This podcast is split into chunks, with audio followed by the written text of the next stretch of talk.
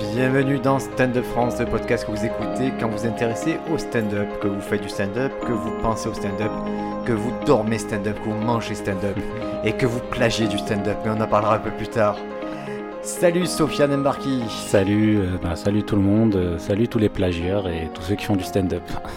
Voilà, écoutez, on, on plaisante un petit peu en préambule de cette émission. On va, on va parler d'un d'un petit truc, une petite parenthèse, c'est que ben, Jerry Seinfeld, dans son dernier spectacle, un, un petit passage sur les buffets, sur les buffets à volonté, qui, euh, mais qui pose problème aujourd'hui, qui est polémique, parce qu'il y a euh, un comédien qui l'accuse directement de, de s'être inspiré de son passage.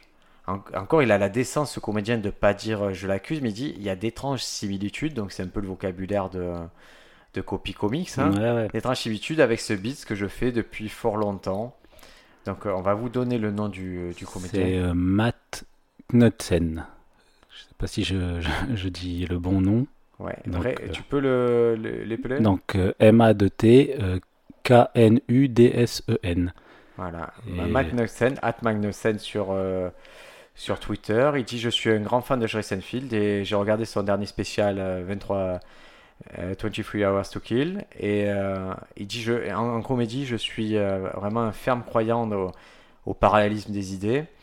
Mais si vous m'avez euh, vu faire cette blague avant, je suis pas un voleur. Et effectivement, la blague, elle est, elle est super euh, similaire. hein. Voilà. En plus, il dit qu'il a fait en 2007. Donc euh, c'est une vanne assez ancienne.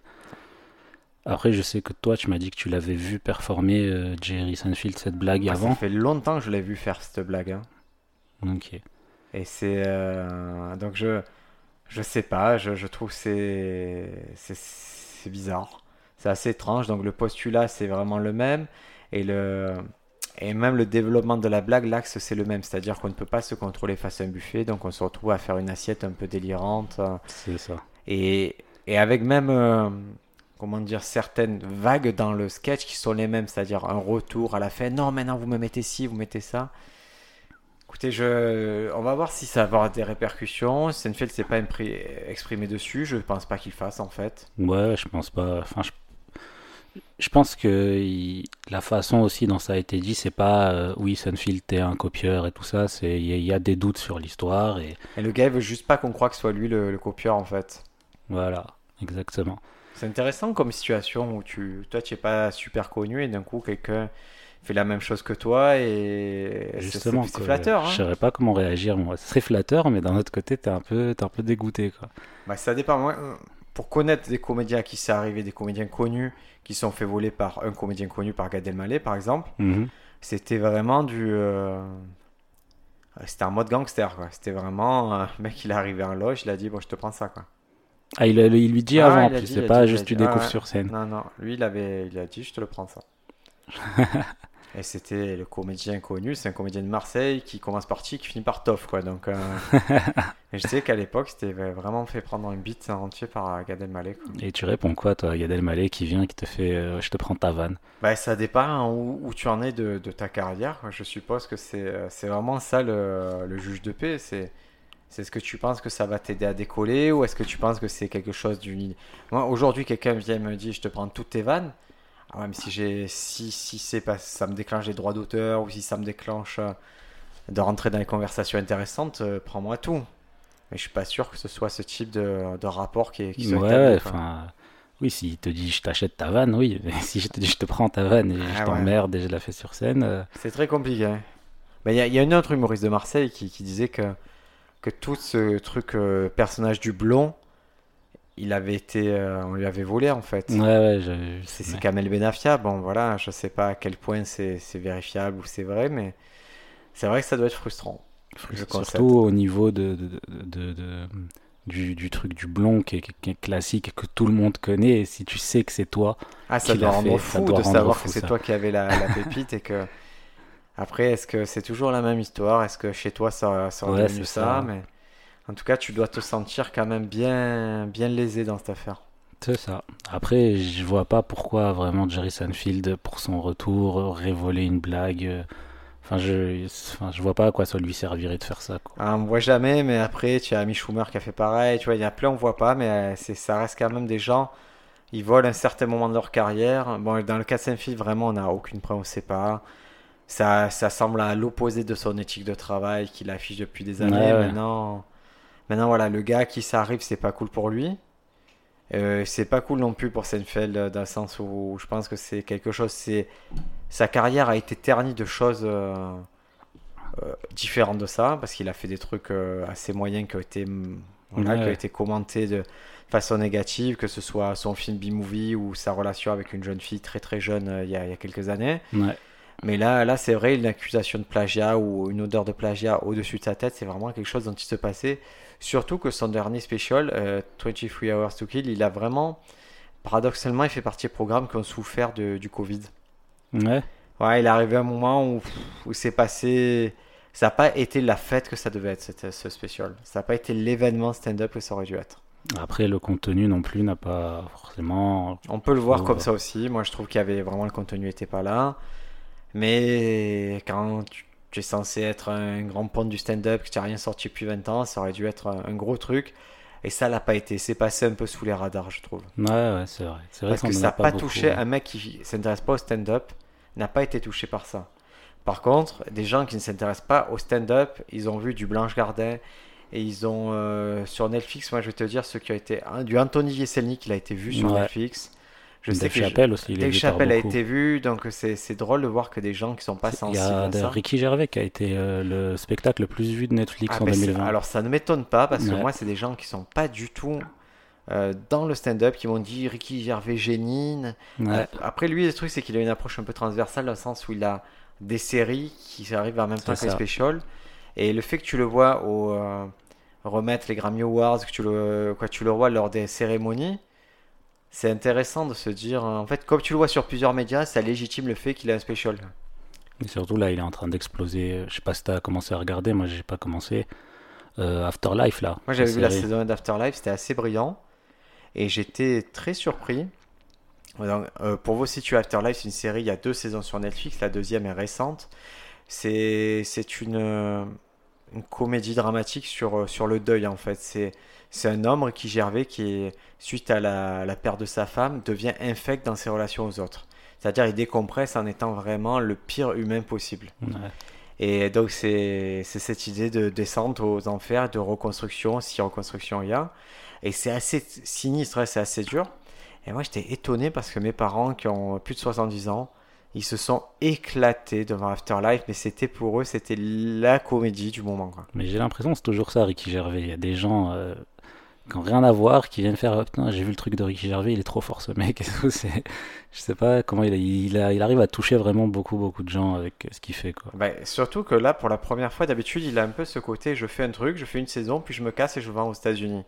C'est ce qui se passait, The Office, c'est Ouais. ça. Il y a beaucoup de trucs qui- qu'il a réussi à tourner comme ça. Et là, bah, il, est héros, il est héros du truc, ça sera pas remaké, ça sera. Tu vois, il arrive à rentrer vraiment très mainstream, alors que c'est une niche d'humour très spéciale, Ricky Gervais. Ouais, moi j'ai vraiment du mal avec, euh, avec euh, lui. Mais est-ce que tu as vu son spectacle? J'ai vu son spectacle. Parce que ce spectacle, je comprends, ils sont un des plus vus parce qu'il est vraiment très très bon. Il est très très bon, mais j'ai du mal avec sa personne. Moi. J'arrive pas. à- j'ai du mal à l'écouter. quoi. Mais je- te provoque chez toi? Je sais pas, il me provoque, euh, je sais pas, il me, il me, je le trouve super hautain, super, euh, enfin, j'a- j'arrive pas à, à être en accord avec ses idées, ce qu'il me raconte, quoi. Je me dis, il me dit n'importe quoi, ce connard. Ah, C'est bizarre parce que j'aurais tendance à, à adhérer presque à 100% à, tu vois, de l'autre côté du spectre. C'est-à-dire, je pense qu'il y a des personnes comme ça clivantes où tu peux complètement être dedans ou, ou rester à l'extérieur et c'est ça qui va déterminer ton attachement un peu à la Ouais, personne. ouais. Mais là, vraiment, avec lui, j'arrive pas. Pourtant, j'ai essayé plusieurs fois de le regarder, son spectacle, vraiment. euh. Après, je trouve qu'il- que c'est trop fort, hein, ce qu'il fait, mais j'arriverai pas à, à me dire, putain, ce mec-là, c'est un putain de génie, il est trop, trop balèze dans tout ce qu'il Ah, fait. c'est Tu vois ce que je veux dire? Ouais, un truc, euh, moi je trouve que c'est fort, c'est par exemple, je prends The Office. Tu regardes la version anglaise de The Office, elle est trop drôle. Je vais jamais regarder la version C'est anglaise. super marrant et il y a un film sur Netflix qui s'appelle euh, La vie de David Brent. Mhm. C'est en fait, c'est comme si le personnage, euh, le personnage principal de The Office, c'est sa vie après le bureau. Il va se lancer dans une carrière de, de rocker, en gros, sur la route. Ok. Donc c'est comme si Steve Carell, à un moment, il y avait un spin-off où il se balade tout seul. Tu regardes la version US de The Office, très cool. Et il y avait une version française qui s'appelait Le Bureau. Ouais. euh, mais elle était mortelle. C'est-à-dire que les trois déclinaisons marchent trop bien. Et la version française, c'est euh, François Berléand qui, joue- qui prend le rôle. Ok. Euh, Et c'est trop, trop drôle. Vraiment, moi j'ai un souvenir. euh, et les gens. Et récemment, j'ai vu passer euh, des gens sur Twitter qui disaient Ah là là, il y a eu ce truc, ça doit être horrible. Et puis je leur disais Pas du tout, regardez-le, vous allez comprendre ce que On peut c'était la trop trouver cool. où? Ah ça se trouve sur YouTube. Sur YouTube, ok. Ah ouais, ça se trouve sans problème. Et c'est. c'est ceux qui faisaient les, les vidéos à caractère informatif là qui ont, qui ont fait cette série. Ouais. Donc il y avait vraiment une idée, euh, c'était bien soutenu par des showrunners qui avaient compris l'essence de la série et qui avaient fait une super transposition française. Après, le- la, la force de ce truc, c'est vraiment ces personnages qui sont imparables. Quoi. Chacun a- est tellement, euh, tellement accentué que tu le fais enfin en n'importe quelle langue. les- la personnalité, tout le monde, elle est identifiable pour tout le monde en fait. Ouais, mais tu vois, euh, comment il s'appelle? David Brent, c'est pas Michael, euh, Michael Scott et c'est Ouais. pas non plus le mec de. C'est pas François Berléand et pourtant les trois ça marche. hein. Ok. En tout cas, voilà, Ricky Gervais, euh, Afterlife, il y a deux saisons sur Netflix. C'est pas pour tout le monde, à mon sens, ça va pas vous éclater. Moi, j'ai regardé ça, c'était.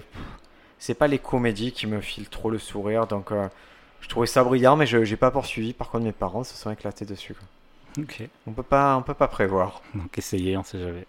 Donc, on a vu Stenfield, on a vu Ricky Gervais. Ah, pour être complet, il faudrait qu'on parle de, Louis C.K. et tout, mais bon, il n'a pas d'actualité, le, le, le garçon. on va parler de Patton Oswald. Ça, faisait, euh, ça fait deux semaines que son spectacle est sorti. Le spectacle, il s'appelle I Love Everything. On pensait en parler la semaine dernière, mais on a eu la bonne surprise d'avoir, euh, de préférer le bonus du spectacle, Ouais. qui était Bob Rubin. Donc on, a- maintenant qu'on a pensé le bonus du spectacle, on vous a parlé, j'espère donner envie, on va parler de Patton Oswald. Patton Oswald, c'est... euh, ça fait longtemps qu'il fait du stand-up et c'est un mec qui, qui s'est battu pour en être où il est. Et, et je rappelle, ce, ce truc il se trouve plus sur Netflix France, mais euh, pendant un moment il était, il y avait un documentaire qui s'appelle Comedians ou Comedians of Comedy, un truc comme ça. Ouais, je crois que c'est. C'était une, c'était en gros, c'est une série documentaire sur Patton Oswalt qui part en tournée avec d'autres comédiens, dont Maria Bamford, dont euh, Zach Galifianakis. Ouais. À un moment où, il- où Zach Galifianakis n'a pas encore fait euh, The Hangover, où Maria Bamford n'a pas encore vraiment explosé aux yeux du grand public, même si maintenant c'est pas encore ça non plus. Il se réunissait avec ces gens-là qui étaient un peu dans la comédie dite alternative. Et au lieu d'aller jouer dans un comedy club, ils allaient dans des salles de rock indépendantes, des trucs comme ça, Ouais. pour amener la comédie d'un autre endroit. Donc on les voyait dans cette tournée et c'était euh, au milieu des années 2000 et c'était déjà très intéressant de le suivre, Patton Oswalt, dans sa démarche de mec fédérateur qui va se braquer tous les rendez-vous dans les petites radios locales, dans les petites télé locales pour promouvoir son show et entraîner avec lui une génération de comédiens, donc Zach Galifianakis qui est complètement fou dans le truc et qui va exploser par la suite. Ouais, on voit bien avec euh, Bob Rubin et son bonus qui s'est entouré de gens euh, assez barrés mais très talentueux dans ce qu'ils font quoi. Ah, c'est vrai que Bob Rubin, si je considère dans ce truc-là, c'est que des gens de l'alternatif. hein. Ouais, c'est que des Maria gens- Ban- à la limite, c'est lui le plus mainstream de cette affaire-là. C'est vrai. C'est ça qui m'a étonné d'ailleurs dans ce que j'ai vu de son autobiographie et tout, c'est qu'il il écrivait avec des gens complètement fous, mais que lui, du coup, dans son spectacle, n'est pas euh, le, le- le mec complètement barré que, que les autres, euh, enfin le type d'humour complètement barré que les autres font. quoi. Alors, ouais, et en tout cas, lui, c'est plus euh, terre à terre, on va dire. C'est C'est lui. ça. C'est vraiment donc I Love Everything. C'est euh, ben, l'histoire de donc de Patton Oswald. Les sujets qu'il va aborder, ça va être beaucoup de sujets d'observation très simples. Il y a une partie sur le fait que ben, qu'il a, lui, il a vécu une tragédie, il a perdu sa femme. C'est quelque chose qui est évoqué dans son précédent spectacle. Ouais. Et il a retrouvé l'amour, il s'est remarié, il a... et donc ça c'est la partie reconstruction qui est, qui est euh, abordée de façon assez élégante. Ouais, j'ai Ouais, vraiment aimé, j'ai je, beaucoup trouve, je aimé trouve ça ce- cette délicat. partie-là. C'est vraiment, moi, j'ai découvert le personnage de, de Patton Oswald des- et avec cette, sa façon déjà, euh, déjà, moi, je trouve que sa, sa première blague où il parle des céréales qu'il mange maintenant hein, par rapport aux céréales qu'il mangeait avant. Et ça m'a directement fait rentrer euh, ce personnage et me dire, putain, ce, ce mec-là, je l'aime de la façon dont il, a, dont il parle de sa vie. Et je fais le, le parallèle avec Seinfeld qui va te parler des pop-tarts et tu te dis mais pourquoi tu me parles pop-tarts, tu m'as gonflé Alors que Ouais. lui, avec cette histoire de céréales, il te fait comprendre qu'il a vieilli, Voilà, il te parle d'un truc la même chose. Il parle d'un truc assez classique, des gens qui viennent sur scène parler en disant voilà j'ai vieilli, euh, maintenant je suis vieux, je fais plus la même chose. Mais il te prend un angle qui, qui m'a moi m'a vraiment surpris et dans tout son spectacle je trouve Vraiment qu'il parle de choses très très simples, mais avec des angles très très intéressants et tu dis ah ouais mais c'est vrai en fait là c'est intéressant ce que tu dis ah, il a vraiment un côté euh, je te montre au lieu de te dire. C'est ça. Et ça marche super bien. On sait que c'est une technique de stand-up qui est, qui, est fonctionnelle. Hein. Euh, show don't tell, montre au lieu de dire. Mais lui, il a ce côté-là où, où les messages, tu t'en imprègnes sans forcément qu'il soit pompier sur ce qu'il ait besoin de te dire. C'est ça. Et tu te dis pas, ouais, il, est, il a voulu parler du fait qu'il vient de vieux parce que c'est un sujet qui va sûrement faire rire. Et c'est vrai, c'est des sujets qui font, qui font souvent rire lui, là, tu te dis, enfin vraiment ce que je me suis dit en regardant le spectacle, c'est qu'il a pensé au truc des céréales et tout, et après il a dit, euh, oui, je suis vieux. Mais c'est d'abord ça qui l'a fait rire, et c'est ça que j'ai trouvé intéressant, et la façon dont il a tourné, quoi. Et c'était assez émouvant, il a fait aussi, il raconte euh, comment il s'est disputé avec sa femme. Et c'est, je sais pas, c'est touchant parce que, bah, surtout quand tu t'attaches au personnage, quand tu as vu ses précédents spectacles, tu sais qu'il avait vraiment vécu la tragédie par sa, sa, sa précédente femme et que là il a ça, moi j'ai trouvé ça. moi il m'a eu sur ça.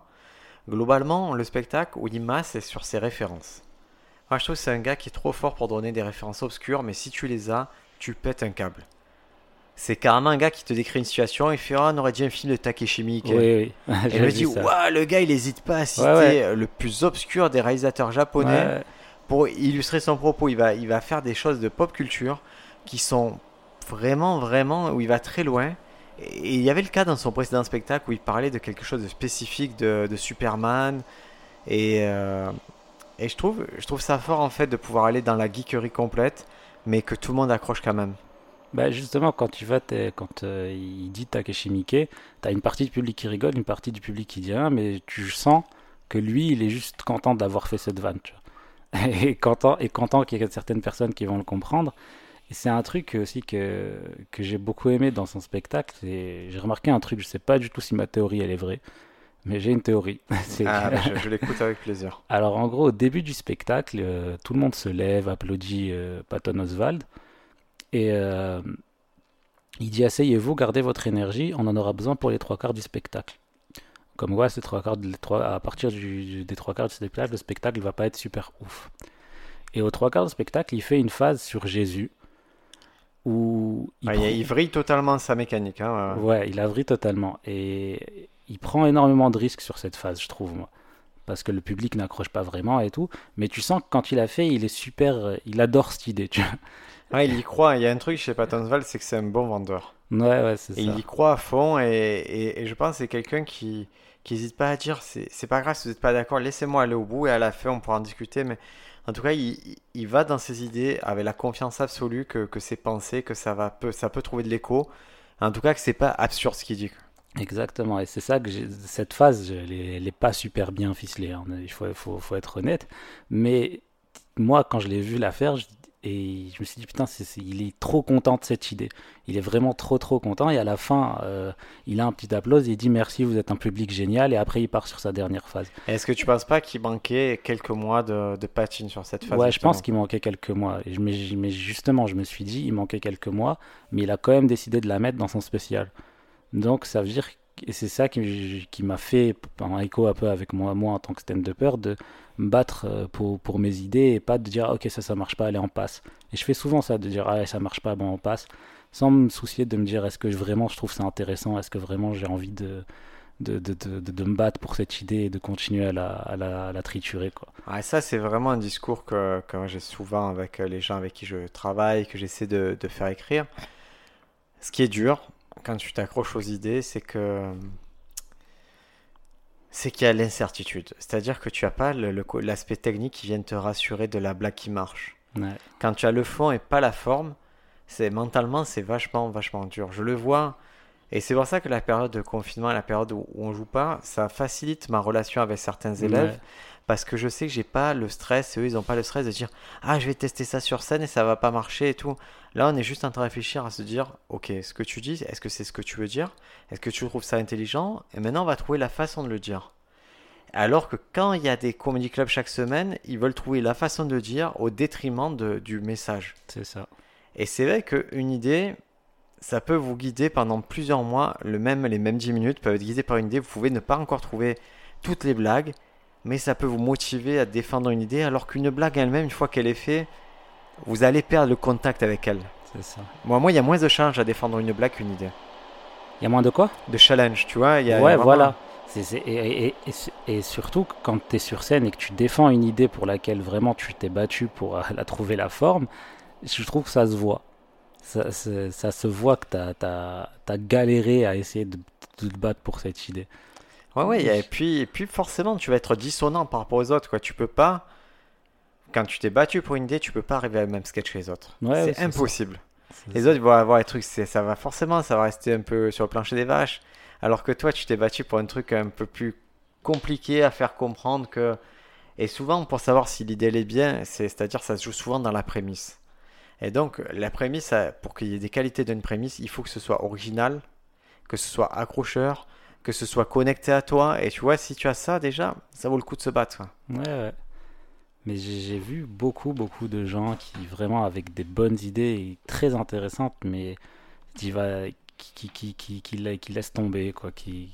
Ah, Moi, je t'avouerai qu'il y a plein de blagues que je laisse tomber, mais que j'ai toujours le côté Ah, on y revient. et tout. Ouais, on y reviendra. J'essaie d'y revenir, mais c'est vrai qu'il y a des trucs, je suis sûr que si je bossais plus, je... Par exemple, ta face sur euh, Mickey Mouse et les souris, ça fait 5 ans que je la tourne dans tous les sens. Moi, je la Ah bah, kiffe trop. tu on, va, on va en parler. Bah, écoute, ça, ça vaut le coup d'en parler de ces blagues-là parce que on, on nous demande d'avoir des cas un peu plus concrets dans, dans Stade de France.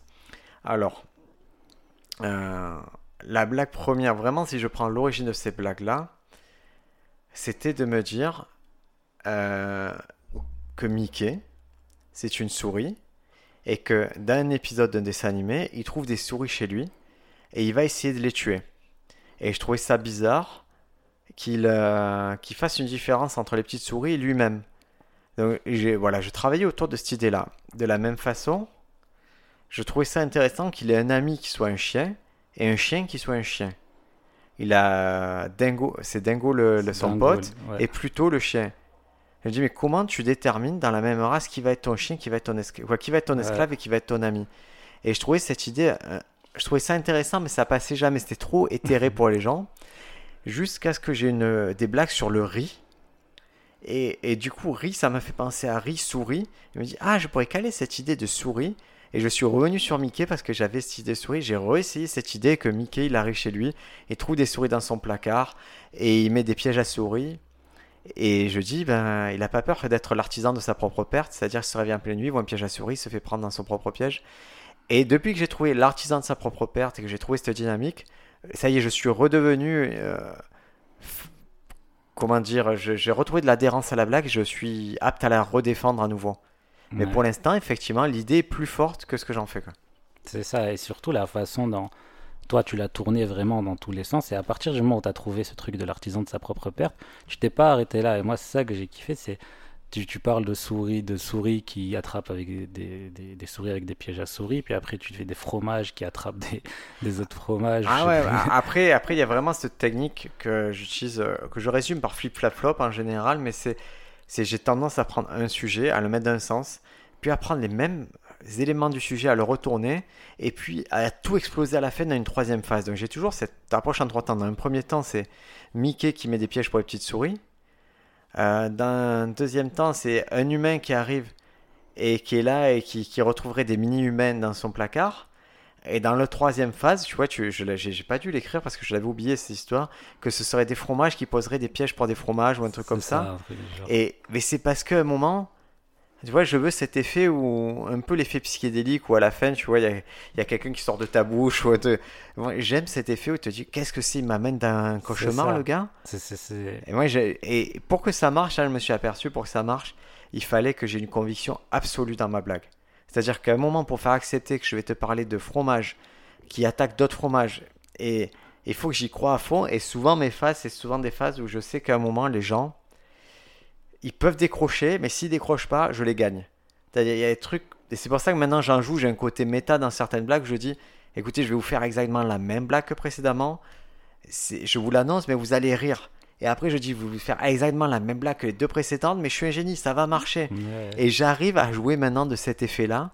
Et effectivement, ce sont des blagues qui n'ont jamais été écrites d'un seul trait. C'est des blagues qui ont été développées, développées, étirées pour en arriver là. Et comme tu dis, c'est parce qu'à un moment, dans l'idée, il y a quelque chose, il y a comme l'odeur du sang, tu vois, dans certaines idées, tu te dis, ah putain, ça, il faut aller à fond. Euh, Personnellement, moi, c'est vraiment, euh, à contrario des blagues euh, qu'on pourrait qualifier de blagues intelligentes, des petits trucs d'esprit un peu, un peu sympas. C'est vraiment ce, ce genre de blague-là qui, que, que j'adore, où la, la sensation, quand t'es spectateur, de dire Waouh, qu'est-ce qu'il raconte là Et après d'exploser de rire. Ce que- si je prends en France quelqu'un qui a vraiment cette capacité-là, Yacine Bellous. Yacine Bellous, c'est ça. Yacine Bellous, c'est vraiment l'incarnation de mon idée est bizarre. Et elle est pas bien pendant longtemps. Et puis un jour, je vais trouver l'angle qui fait qu'elle est mortelle et je vais faire danser des renards. C'est ça. Et c'est génial ce qu'il fait, ce qu'il fait quoi. Ah bah surtout quand tu as... Moi, ce que j'aime, c'est quand... Il y a aussi Hannibal Buress. Pareil, ça, je comprends pas la politique de Netflix. Il y a des spectacles ou des documentaires qui disparaissent. Mais Hannibal Buress, il avait là. le live à Édimbourg, là, au Fringe Festival. Voilà, il faisait un truc sur les pingouins qui ne marchaient pas, puis qui marchaient un peu, qui marchaient un peu plus. qui- Et à la fin, quand on voyait la version finale, on dit Mais il est dingue ce sketch. Ouais. C'est la meilleure blague du monde de manger de la blague de pingouin, de, de la viande de pingouin, alors qu'au début, c'était absolument débile, quoi. Ouais, mais c'est super cool. C'est pour ça que c'est cool de, de traîner avec des humoristes et de les voir euh, galérer sur des blagues et de les voir galérer, galérer à la fin. Moi, ça, ça m'est arrivé une fois un comédie club. euh, C'était un comédie, une scène ouverte euh, à Catch Business School. Ouais. Et euh, je me suis permis à la fin de tester un petit truc et, et c'était un peu confus dans ma tête. Et les gens, ils n'en veulent pas compris avec moi. Les gens sont dans le public. Mais c'était tellement une bonne ambiance et tout que je leur ai dit allez-y, essayez de comprendre, essayez de, de- de rester avec moi et tout. Et cette idée-là, je, je l'utilise plus trop, mais euh, C'était quoi l'idée, dis-moi, comme ça je... c'était en gros que j'avais vu un mec qui faisait du vélo euh, avec euh, des coudières, des genouillères, un casque et un gilet de sécurité. Ouais. Sauf qu'il faisait du vélo sans les mains. Ah putain, c'est con, ouais, c'est drôle. Ouais, mais tu vois, rien que le truc, c'est. C'est marrant, c'est vrai, la situation déjà, elle a un potentiel. euh, Voilà, et je sais plus ce que j'avais essayé de trouver comme idée, mais que c'était le mec, euh, en fait c'était lui le mec le plus libre du monde ou un truc du genre.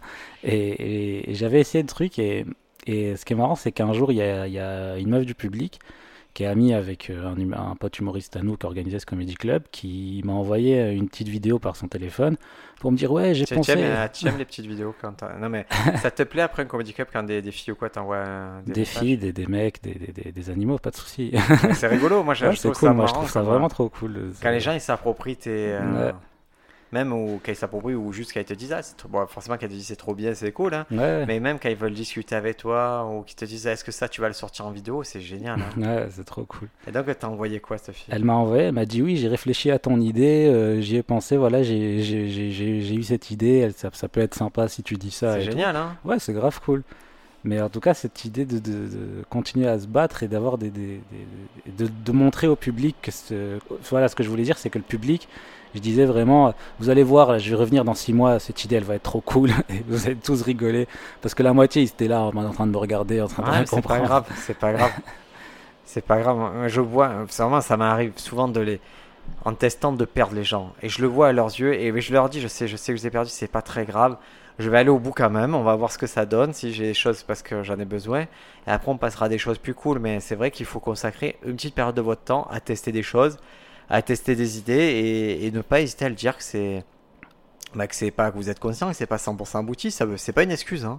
Ouais. Ça veut pas dire que vous devez pas le préparer en amont, mais des fois, euh, moi, ça m'arrive, surtout j'ai- en ayant des problèmes de mémorisation, ça m'arrive de développer tout un point et arriver vers la fin, J'ai oublié le truc. j'ai oublié ce que je voulais dire, j'ai oublié la fin. Et les gens, ils veulent que je fasse autre chose, mais je reste, je fais non, je vais trouver, je vais trouver, parce que si c'était vraiment important, ça serait logique. Donc je vais Ouais. finir par trouver. En général, ça m'échappe. Mais c'est souvent, j'ai l'impression de la méconnaissance du métier d'humoriste euh, de, des gens en général. Bah, ils viennent pas, ils viennent pas pour euh, connaître ton métier, ils viennent vrai, pas rigoler. hein. C'est vrai, mais ils viennent pour rigoler, tu as raison. Mais souvent, ils se disent, il y a les gens drôles, il y a les gens pas drôles. Ils se disent pas, a le mec qui, qui cherche l'idée. Qui... Parce que malheureusement, quand ils se pensent aux gens pas drôles, c'est que vraiment tu leur as pas fait passer un bon moment et c'est, faut l'avouer que ça arrive quoi. Ouais. Soit... Et puis ils peuvent voir, il y a tellement une différence entre un sketch rodé et un sketch pas rodé qui peuvent, que ça peut, ça valorise à la fois celui qui s'est rodé, et ça dévalorise tellement celui qui est pas rodé parce que le rythme il est différent. Tu- vois que ça joue dans deux dimensions complètement. Mais, moi, en tant qu'humoriste, quand je vois un sketch rodé, mais qui parle de, de trucs un peu basiques, et à côté, je vois un mec qui a pas rodé, mais qui essaye de partir loin. Ouais, mais ta phrase elle a commencé par en tant qu'humoriste. Ouais. Et donc tu es pas, tu es pas le public, le public de base. C'est ma mère qui va te dire que bah, Danny Boone, il est très drôle. C'est ça. Et elle va te dire, et le Kawaii, c'était pas drôle, et le Kawaii. Je fais, mais ça a 25 ans, ça a 30 ans. Tu me parles de choses qui. Moi, je te parle d'un comédien médiocre qui fait des choses médiocres. Toi, tu, tu peux rester sur des images, mais c'est c'est pas évident. Ouais. Non, en tout cas, Patton Oswald, euh, je vais être honnête, le spectacle, j'ai trouvé moins bien que les précédents. Ouais. que à que les deux précédents. Euh, ça se voit, mais c'est pas, ça révolutionne pas votre stand-up. C'est plutôt feel good. Le décor est chouette. Ouais, la scène ovale. Là. D'ailleurs, il y a une petite, un petit truc hein, de, de mise en scène sympa, un moment où il, il raconte qu'il marche, euh, il fait une randonnée et il marche sur la scène en même temps et j'ai vraiment un sentiment d'immersion quoi. Bah, surtout qu'après, il, il le dit en plaisantant, Il mais il dit qu'il voulait, il dit qu'il voulait une scène ovale justement pour faire ce sketch. Et après, il dit, euh, il fait la blague sur le fait que Dave Chappelle, il a Dave une Chappelle il a scène- tellement eu une mise en scène de ouf que il- ça va, Netflix pouvait lâcher 4 sous pour lui. Mais derrière le décor, ça fait maison euh, type euh, de plein pied californienne, c'est assez joli. Ouais, ouais, c'est plutôt sympa. En tout cas, voilà, Patton Oswalt, c'était une bonne. Moi, ça m'a fait plaisir qu'il y soit. J'ai pas. Voilà, j'ai trouvé moins fort que précédemment. Euh, j'ai pas d'explication pourquoi il est moins fort. Mais euh, il nous a fait une bonne surprise avec le bonus. voilà, le, le- le bonus, il vient un peu revaloriser le tout. Le fait qu'il continue ce travail de mise en avant des autres, ben, c'est vachement important. Netflix, on voit qu'ils sont sur un rythme de, ben, d'un stand-up tous les mardis. Là. Ouais, Et donc là, ils viennent de sortir un, un special qui est très attendu et qui va être, je pense, très commenté. C'est celui d'Anna Gatsby. Il s'appelle Douglas. c'est ça.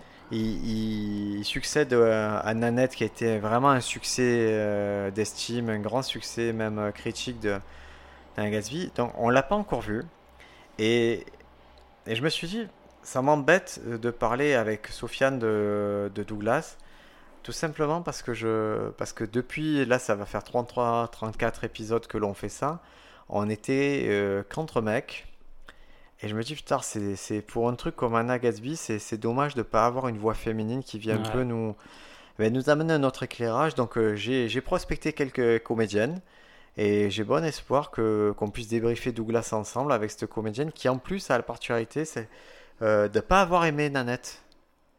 Euh, et donc je- je- j'espère qu'on va en parler tous ensemble. Voilà. Et pour vous dire, on essaie de vous proposer d'autres éclairages que les deux notes qui sont qui ne sont au final comme d'habitude qu'un point de vue. Euh, il vaut ce qu'il vaut. On vous amène des infos, on vous amène des techniques, mais n'hésitez pas à vous multisourcer. C'est vraiment important d'aller chercher d'autres sources. Moi, par exemple, en source que je trouve très juste en ce moment, euh, la AA, la revue, La la, revue AA. la revue AA, la newsletter. euh, je dois dire que je suis assez d'accord sur les euh, sur sur ce qui review. Quoi. Ce qui revient, ouais, c'est c'est juste. début. Moi, j'aime bien. D'ailleurs, euh, le truc de Sunfield, c'est eux qui l'ont partagé sur Twitter. euh, Ah ben, cool. c'est une bonne source de. de c'est une bonne source d'infos AA, H-A-H-A. Vous inscrivez sur Twitter et Sur par Twitter, exemple sur Instagram. On est assez d'accord sur, sur le level des, euh, en général des comédies. Et je vais parler du- justement d'une comédie qui est sortie. Ça s'appelle, euh, c'est un film. Il s'appelle Lovebirds. Ouais. Et je l'attendais parce que c'est avec Kumail Nanjiani qu'on a vu dans Silicon Valley. Et c'est un mec, quand vous commencez à vous intéresser à Kumail Nanjiani, sur YouTube, il y a pas mal de, de sketchs de lui. Et ces sketchs, ils sont trop bien. Ils sont vraiment, on dirait, je sais pas, on dirait, il est encore plus cool qu'un qu'un Aziz Ansari, je trouve. Ouais, ouais. Il a en une un qui vient de Aziz et sortir. Il y en a un qui vient de sortir sur Comédie Centrale de sketch à lui, Ah, si vous voulez voir. Voilà, il a, il a des postulats qui sont trop drôles, genre le fait que dans, dans euh, Call of Duty, ils aient reconstruit une ville et que c'était le quartier de son enfance en fait, parce que lui, il est pakistanais. Voilà, c'est des sketchs qui ont un sens, c'est à la fois de la geekerie et à la fois quelque chose de très profond. C'est souvent ça euh, avec, avec lui. euh. Il parle vraiment de ses origines de racisme et tout aux États-Unis. Il est assez engagé dans ces trucs, mais d'une façon que j'ai jamais vue en fait. Ouais, il est, il a vraiment, pour moi, il est dissonant par rapport aux autres. Il y a vraiment quelque chose qui marche très fort. Silicon Valley, il était trop drôle. Il a sorti un premier film qui s'appelle euh, The Big Sea, qui est disponible sur Amazon Prime, qui est une petite merveille, qui est un petit film indépendant qui fait du bien quand vous le voyez. Il fait du bien à l'esprit, il fait du bien au cœur. Et c'est un film qui était inspiré de sa propre histoire, puisque lui, il a une histoire un peu particulière. Il rencontre une nana. euh, et en gros, très vite, alors qu'il la fréquente, elle va tomber euh, dans le coma. Mm. Et donc, c'est son histoire d'amour avec cette nana qu'il connaît à peine, mais qui va vouloir soutenir malgré tout. euh, Voilà, assez intéressant. Et là, il sort ce film-là et je me dis, ok, le gars, il ça doit être minutieux, il doit sortir qu'il va essayer de faire que des bons projets. Et quelle merde il m'a sorti là. Lovebird. J'ai donné la chance au produit, j'ai regardé le début, je me dis, ah, c'est classique. Après, je me dis, ah, c'est mauvais, ça commence à ressembler à un mauvais Adam Sandler. Et au bout de 40 minutes, j'ai dit, bah non, en fait, je regarde pas de série parce que je trouve que la série, souvent, ça s'enlise les séries. Et je regarde les films parce que je préfère la façon dont c'est filmé les films, je préfère la, la façon dont c'est pensé un film. Et là, je me retrouve avec un film qui est factuellement comme une série, qui est scénaristiquement plus faible qu'une mauvaise série. Et c'était mais pathétique quoi. Ouais. Et j'étais obligé d'abandonner parce que j'avais vraiment l'impression de perdre mon temps. Sachant que la semaine d'avant, j'avais vu un autre film, cette fois-ci produit par Happy Madison, la boîte d'Adam Sandler du coup, qui s'appelle The Wrong Missy. Oui, Tu l'as vu ce truc? Je l'ai pas fini, j'ai commencé. Mais il est rigolo ce trop drôle. J'adore l'actrice. C'est un peu bidon. Voilà, l'actrice, c'est une actrice qu'on a vue dans Brooklyn Nine-Nine, c'est une nana qu'on a vu pas mal de fois. On l'a vue dans Crashing avec Pete Holmes. Ouais. Et voilà, et c'est David Spade le héros, donc c'est un mec qui est David Spade. Il faut vraiment s'intéresser au bas-fond de la comédie pour connaître David Spade. Dedans, il y a Rob Schneider, il y a vraiment des gens qui ont fait les beaux jours à comédie des années 90. Mm. Mais le film marche, il est drôle et c'est débile, mais ce qu'on te sert, c'est de la... ça reste du cinéma débile, drôle. Alors que là, j'ai vu dans Lovebirds, j'ai vu des gens qui avaient de la tchatch, c'est-à-dire que l'acteur et l'actrice euh, principaux, ils ont de la tchatch. Mais au cinéma, la tchatch, ça marche pas bien. Ça marche quand tu es Eddie Murphy. Mais c'est pas, c'est les situations qui doivent être drôles. C'est du comique de situation au cinéma. C'est pas du blablabla. Bla, bla, bla. Ouais. Et là, tout ce qu'ils essaient de faire drôle, c'est blablabla. Bla, bla, bla. Et ça me va. Il y a quelques échanges qui marchent, mais ça, ça suffit pas à faire un film dont l'intrigue est, est minimaliste, voire euh, soporifique. Donc voilà, pas je suis assez déçu. que quand un, un humoriste devient vraiment une superstar, ce qui est en train de devenir le cas avec Kumail Nanjiani, qui, qui devient vraiment une grosse star en ce moment, Ouais. c'est à partir de ce moment-là qu'il commence à. Je, je sais pas, non, je crois pas. Je crois qu'il y en a qui choisissent. Je crois qu'il y en a qui continuent à choisir. On va prendre tout l'entourage, euh, Jason Segel, tout ça, euh, euh, Jonah Hill et tout. Moi, je crois que c'est des mecs qui ont fait des vrais choix de films.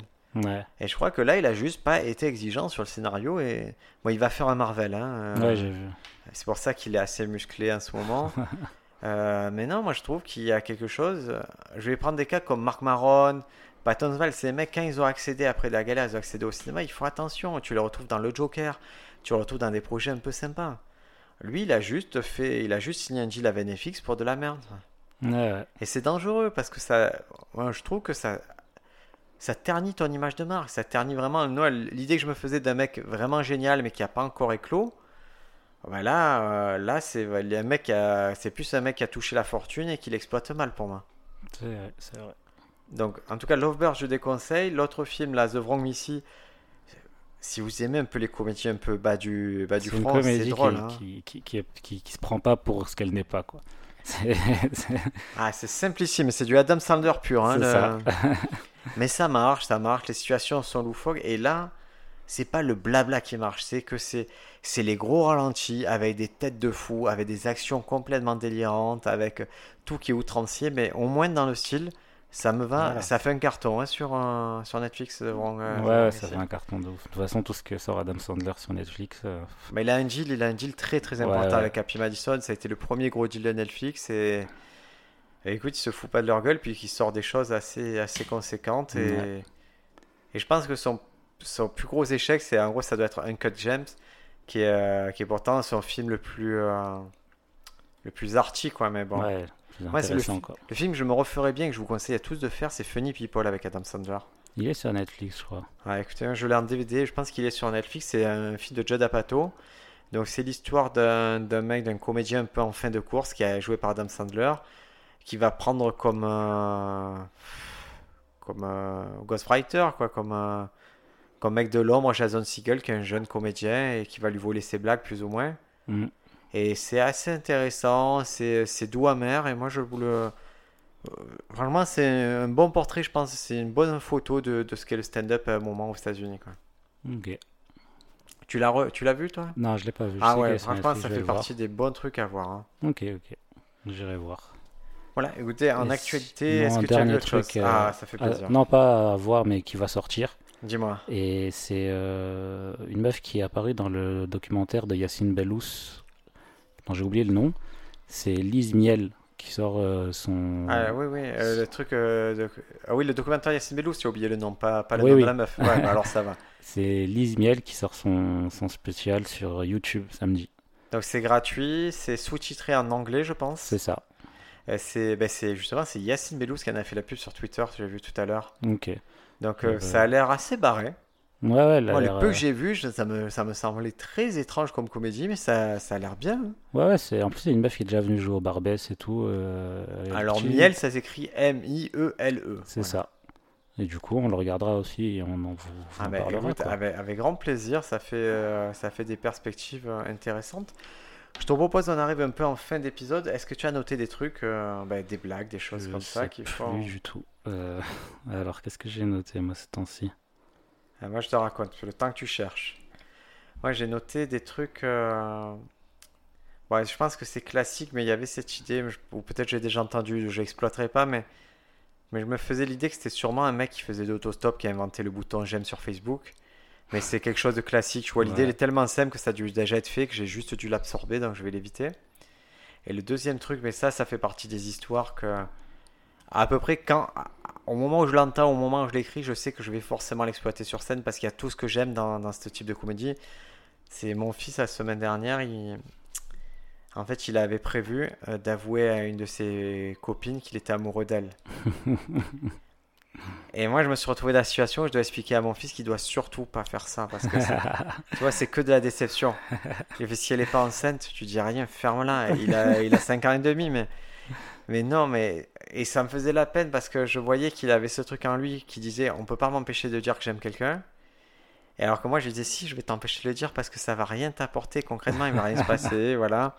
Et tu vas, ça va être de la gêne. de, lui expliquer de la désillusion de l'amour à 5 ans et demi. Ouais, c'est terrible et, et c'est la gêne. Et, et, et le fait est que j'ai pas pu l'empêcher. Et donc, j'ai la suite de l'histoire qui est ouf c'est qu'il il est, allé la, il est allé la voir, il a dit ben, Je crois que je suis un peu amoureux de toi. Elle n'a pas répondu, la vie, elle a continué comme ça. et euh, je me suis dit Bon, euh, écoute, quand je débriefe le truc, je me dis Bon, ben, ça va, tu l'as dit, je t'avais dit pas le dire, tu l'as dit, ok. Et le soir, euh, je lui ai pas dit ça, je lui dirai jamais, en plus, il écoute pas le podcast. Mais le soir, j'ai reçu un, un message de la maman de la petite fille. La petite fille en a parlé à sa maman. Et, bon, et c'était assez ch- euh, charmant et délicat de leur part de dire Ah, il a été courageux de se lancer, nanana. Mais du coup, la fille. La fille, elle a pas dit, elle a pas dit. euh, mais en plus, ils ont un écart d'âge, tu vois. Mais, mais après, il regarde un dessin animé avec un pélican, il est amoureux du pélican, tu vois. Il en Ouais, est là. ouais. Et c'est- en fait, il confond apprécier esthétiquement quoi. Mais en, en tout cas, voilà, il a fait son truc et je trouve ça très drôle.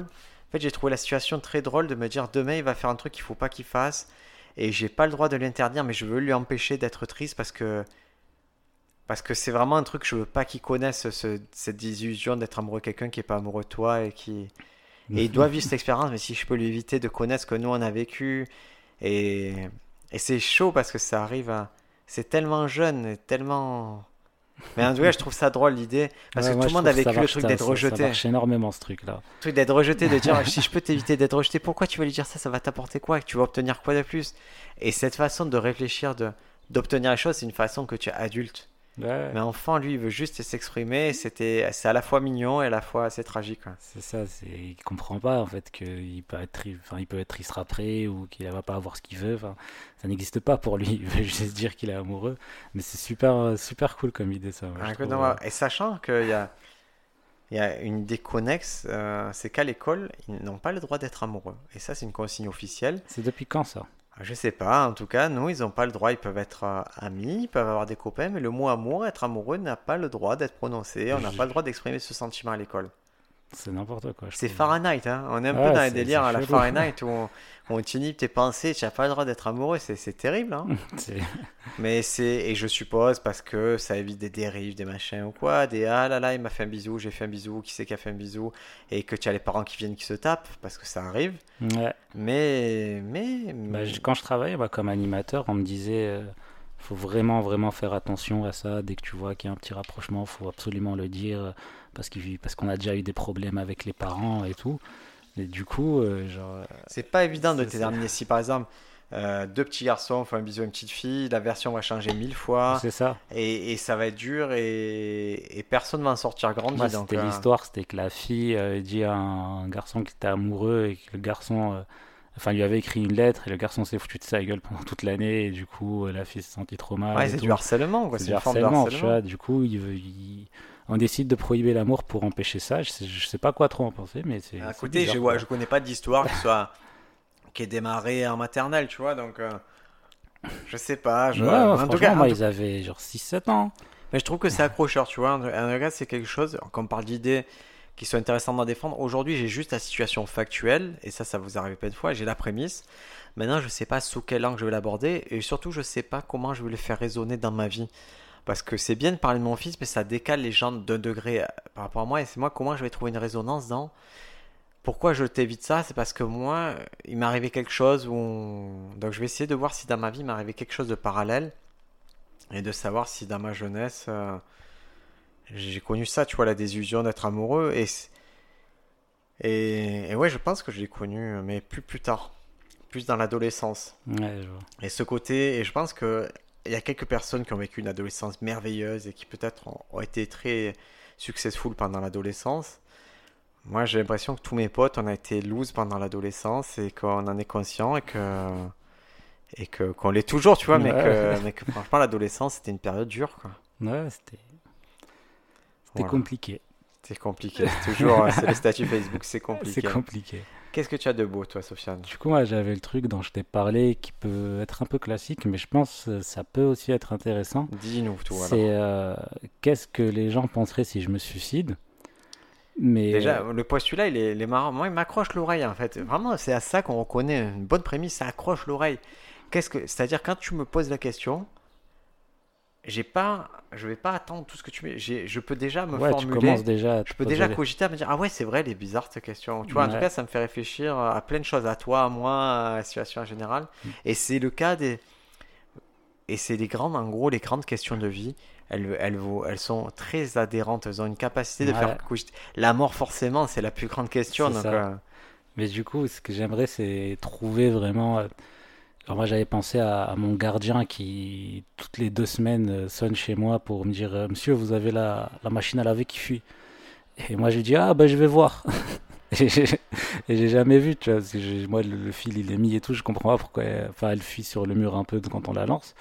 Et, euh, et je me demande, lui, qu'est-ce qu'il va penser le jour où je me suicide? Il va se dire Ah, putain, plus de problème de machine à laver, je vais plus avoir à aller. et moi c'est ça que j'aime c'est quand tu arrives à trouver des choses transversales c'est à dire que le premier truc c'est le suicide mais c'est la petite histoire qui est dans la grande histoire c'est ça qui est joli C'est ça, c'est pour ça que c'est classique en fonction de l'angle. Du coup, tu peux trouver des petits trucs vraiment euh, précis, des, des choses qui t'arrivent un peu tous les jours de gens que tu connais pas forcément. Parce que le premier truc qu'on se dirait, c'est ah oui, euh, me- les, mes potes diraient ça, ou mes parents se diraient ça, ou le mec, les gens que j'aime pas me diraient ça. Ça, c'est le premier degré, c'est vraiment ce que ça. tu trouves en premier. C'est pour ça, je, je vous conseille de fuir ce premier degré. hein. Euh, et c'est vrai que la magie, elle est, elle est plus. euh, elle, est, elle est un peu plus loin en général. hein. Ouais, Et moi, j'avais bossé pendant un moment sur justement sur une idée. C'est une idée qui est un peu. C'est un peu la même idée. C'est ma femme qui me disait qu'elle aimerait assister à son propre enterrement. ok. Et moi, dans ma, dans, techniquement, en un stand-up, je disais, mais, mais c'est. En fait, c'est le principe même d'un enterrement, le mort est là, quoi. Et si tu enlèves le mort d'un enterrement, alors c'est juste une réunion de gens qui sont bien habillés autour d'un trou fraîchement creusé. c'est une réunion qui est super dure à justifier en plus. Et elle me dit, non, j'aimerais que les gens croient que je suis morte, mais que je sois pas vraiment. Ok, ok. Et je fais alors tu veux un deuxième enfant parce que c'est tu vois. et euh, ou alors c'est comme Schumacher, tu vois, tu es mort sans lait, tu vois, il y avait c'était ça. Et il y avait cette idée de tu sais des fois tu te questionnes des questions un peu morbides en couple, c'est et si j'avais un accident et, et si je pouvais plus marcher, tu me tuerais?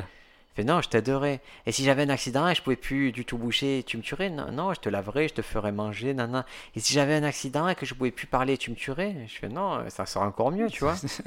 Et voilà, et j'avais tout développé. euh, Et il y a aussi le côté. euh, si, je sais pas si tu as déjà eu cette conversation, tu dirais quoi si je meurs à mes funérailles et tout. Et tu vois, la personne t'oblige à penser à ton discours de funérailles, c'est ouf. quoi. c'est, c'est, Mais le délire de j'aimerais être là à mon enterrement et tout, c'est vraiment un délire de, de pas de. J'ai pas confiance, tu vois. Ouais, c'est de la vanité, hein, tu sais, un côté Ouais, vaniteux de se dire, est-ce que je vais manquer à quelqu'un? Est-ce qu'ils vont être là? Est-ce qu'ils vont venir? Est-ce qu'ils vont venir à mon enterrement? Ouais, ouais, je, je le dis, je préfère vous le dire. Et comme ça, c'est en audio, vous l'avez. Vous êtes tous témoins, les, les auditeurs.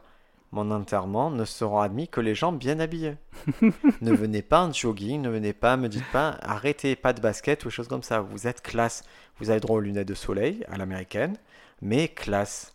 Parce que là, il y a eu un relâchement pour moi, malheureusement, qui est des parents âgés, du coup, ils ont une fréquentation âgée et plusieurs fois par an, je dois me rendre à des obsèques. Ils sont en YOLO, mais les personnes âgées, elles arrivent en.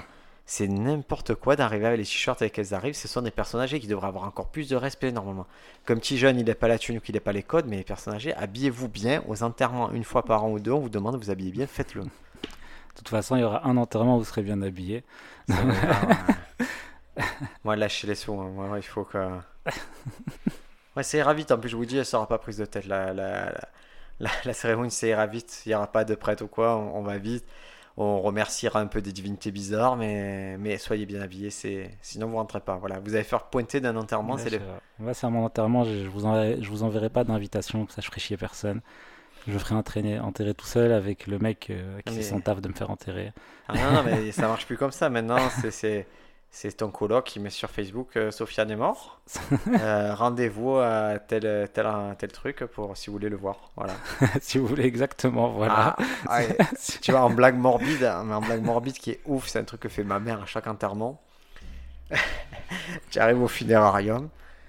Déjà, imaginez quand vous allez à l'enterrement, c'est pas la joie, quoi. C'est pas cool. Ouais. Même si, nonobstant le bonheur d'être bien habillé, hein. Mais en général, il fait, c'est l'été, il fait chaud et vous êtes en costume, donc c'est chiant. Et j'arrive à l'enterrement, à chaque fois, il fait Tu vas aller le voir? Tu vas aller la voir parce que le corps, il est là, tu vas aller le voir? Je fais Non, j'ai pas envie, je serais venu plus tôt. Non, mais il est là, très paisible, ça fait pas peur. Hein. Je fais pourquoi j'irais voir cette personne morte? Euh, Moi, je serais là quand il y a le cercueil, que les gens sont je serais là pour les gens, mais je suis pas là pour voir quelqu'un de mort. Et ma mère, même si c'est quelqu'un de très proche, fait T'es sûr tu veux pas aller la voir hein? Je Putain, mais j'ai- j'ai j'ai 40 ans, laisse-moi tranquille. C'est horrible, quelqu'un qui te pousse à aller faire deux. C'est c'est quand quelqu'un qui te dit tu veux, tu veux toucher les fourmis Non, laisse elle, pèse- elle pèse pas fort. hein. C'est un comportement de, de psychopathe. Ah, hein, mais t'es ma- toujours ah oui, mais c'est les trucs de ma mère, tu sais, c'est toujours les. J'en ai mille de blagues, je dois juste sélectionner. En fait, je dois juste sélectionner le, le nombre maximum de blagues pour pas que ça, ça prenne trop sur ma comédie, ma mère. Sinon, elle me pollue ma comédie avec ses messages fais un bizarres. spectacle spécial, ma mère. Ben, mon vraiment, mon deuxième spectacle Mauvais Garçon, il y avait beaucoup d'éléments, c'était sur elle et les relations que j'avais. Et été un vrai plaisir qu'elle a vu les blagues, certaines blagues, parce que ça avait pris. euh, ça avait pris, c'était d'une grande salle et ça avait pris pas mal d'ampleur le fait que ce soit dans la salle avec mon père. et qu'il y ait des choses qui, pour elle, c'est plus de la comédie, tu vois. Eux, c'est plus de la comédie quand je raconte que. Mais des, des détails pour, pour eux, que c'est des gens qui sortent jamais en voiture, mais qui sont abonnés au télépéage. Pour eux, c'est pas de la comédie, c'est leur vie. Bah ouais. Mais quand ils voient qu'il y a 500 personnes autour qui- rigolent, parce que c'était une grosse jauge comme ça, 500 personnes autour euh, qui rigolent, qui se- et qu'à la fin ils se disent Ah ouais, c'est vrai qu'on a le T- les péages pour rien, ou c'est vrai qu'on a fait ce type de réflexion pour rien, c'est trop trop drôle. Ou le fait, par exemple, un truc que je racontais il y a, il y a un moment, c'est. C'est ma mère est très gentille, elle est très généreuse, mais en fait, des fois, la générosité, elle se fait à mes dépens.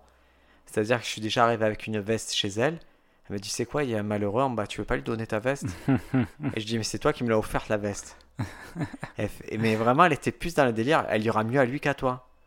Et, et c'est ouf parce que tout le monde s'identifie au côté que bah, qu'une mère, forcément, ça te blesse. euh, Ouais, je... Et que toi, franchement, moi j'en ai 120 de vestes. Et cette veste, je l'aime même pas, mais, mais je voulais pas lui donner au mec.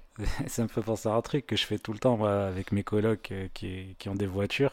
C'est dès qu'il y a une meuf euh, qui vient qui me fait euh, Ouais, Sofiane, tu rentres comment et tout? Je fais Bah ouais, rentre avec moi, t'inquiète, y a pas de souci. Alors que moi, j'ai pas jamais eu de caisse, je rentre toujours avec mes potes. Ouais, ça c'est Et drôle. hein. après, je vois mes potes, je leur fais Ouais, en fait, il y a une place en moins dans la voiture. C'est drôle parce que c'est facile à comprendre la situation. Je pense que ça, ça marche. hein, ça, ouais, sur je pense scène. que ça marche aussi. Bah, puis il y a le côté running gag, tu vois, ça c'est des situations tellement bêtes que tu peux la faire revenir plusieurs fois dans, ton humour. Est-ce que tu avais autre chose pour cette semaine? Euh, non. Bah écoutez, je crois qu'on a fait euh, un épisode assez complet. On se retrouve la semaine prochaine en présence d'un spécimen féminin. Ouais. On va faire le casting, hein, même si elle veut pas, on va trouver. Mais là, il y a quelqu'un qui m'a dit oui, quelqu'un que j'apprécie beaucoup, donc on va, on va faire ça avec cette personne-là. Euh, on aura vu, nous, euh, ben, le nouveau spectacle Anna Gatsby. Je vous le conseille euh, ben, de le voir comme ça, on est un peu sur la même longueur d'onde. Ou alors attendez, comme d'habitude, attendez notre review pour voir si ça vaut le coup. Mhm. Sachant que le premier, moi je vous dis, j'avais trouvé pénible, hein, mais voilà, chacun se fait son avis. Euh, petite info, si vous êtes abonné à Prime, à Amazon Prime, il y a Prime Vidéo. Ils deviennent vraiment réguliers en stand-up et en stand-up de qualité. Allez jeter un œil sur ce que fait Prime Vidéo. Il n'y a pas que Netflix dans la vie. Euh, avant, je vous aurais dit, il y a aussi OCS, mais OCS, c'est vraiment. Ils traduisent rien, ils font pas de travail sur le stand-up, c'est scandaleux.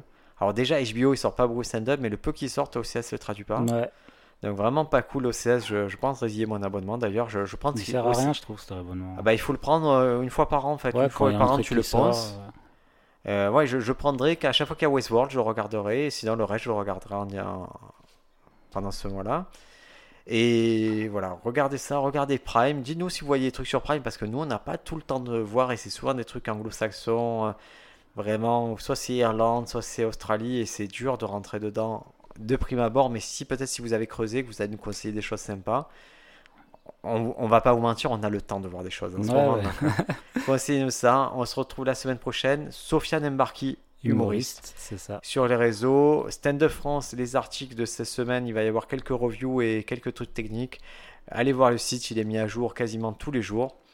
Et moi, vous me retrouvez sur Briacabé sur Instagram. Passez une bonne semaine à tous et beaucoup de stand-up. Ciao, ciao.